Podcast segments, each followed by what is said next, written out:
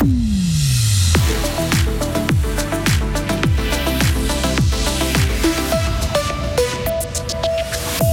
L'association Ouverture aide à l'intégration depuis cinq ans maintenant.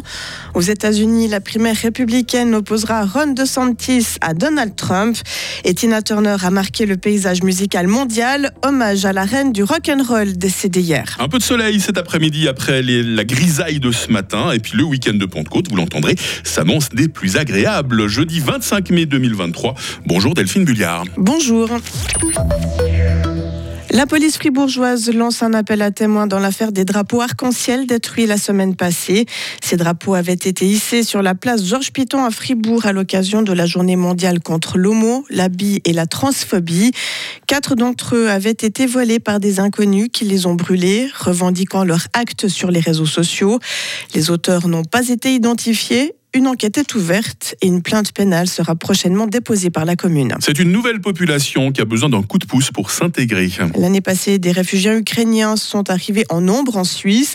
L'organisation Ouverture, qui offre notamment des cours de français et d'allemand, a vu sa fréquentation bondir. Elle est passée d'une centaine de participants en 2020 à plus de 500 actuellement. Ouverture est un soutien à l'intégration et avec l'afflux de réfugiés ukrainiens, elle a dû rapidement s'adapter. Priska Nodora est porte-parole de l'association. Alors au départ, on, s'est dit qu'il fallait absolument faire quelque chose. On ne savait pas vraiment comment, on ne savait pas si on serait financé, mais on ne pouvait pas, on pouvait pas regarder cette situation sans rien faire. Donc on a immédiatement mis des cours sur pied. C'était un petit peu dans l'urgence. Et puis après, on a, on a vu que ça n'allait pas s'arrêter, malheureusement.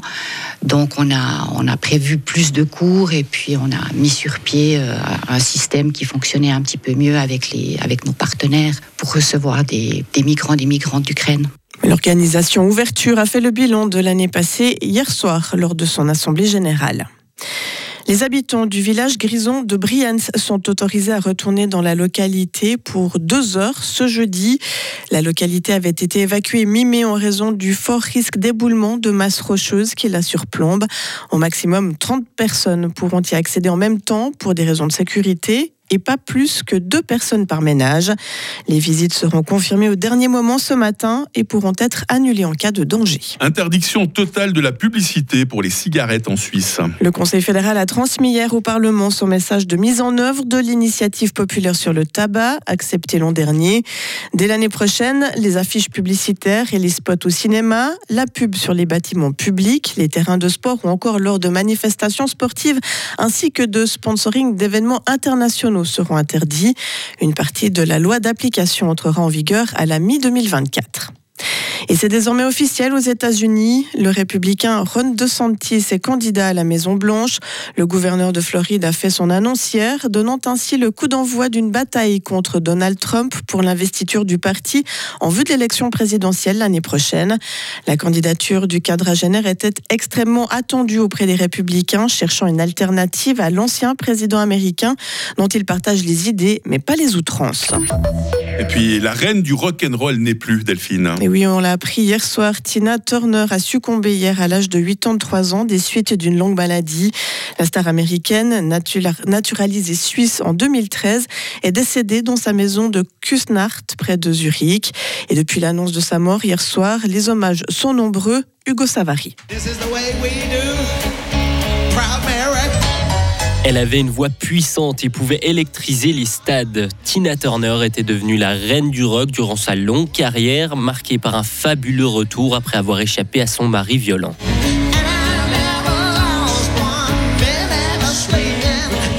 Crinière blonde, sourire ravageur et jeu de scène explosif, Tina Turner était connue pour ses performances devant des stades pleins à craquer. De la Maison Blanche qui a salué une icône à Mick Jagger ou Gloria Gaynor pour qui elle a ouvert la voie à tant de femmes noires et blanches dans la musique rock. Tina a reçu une pluie d'hommages.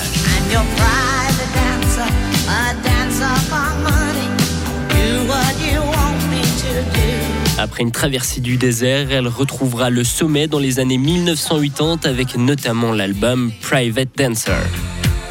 Et lorsque le Guardian lui demandait quel serait son super pouvoir, Tina Turner répondait peut-être tous ces concerts solo que j'ai fait en talons de 15 cm.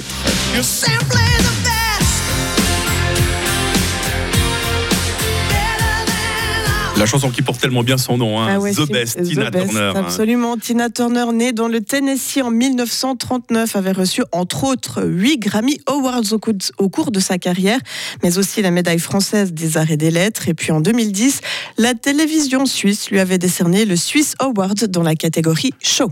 Hommage tout au long de ce grand matin à une grande artiste, Tina Turner. Merci Delphine Bulliard, hein. vous revenez à 8h30.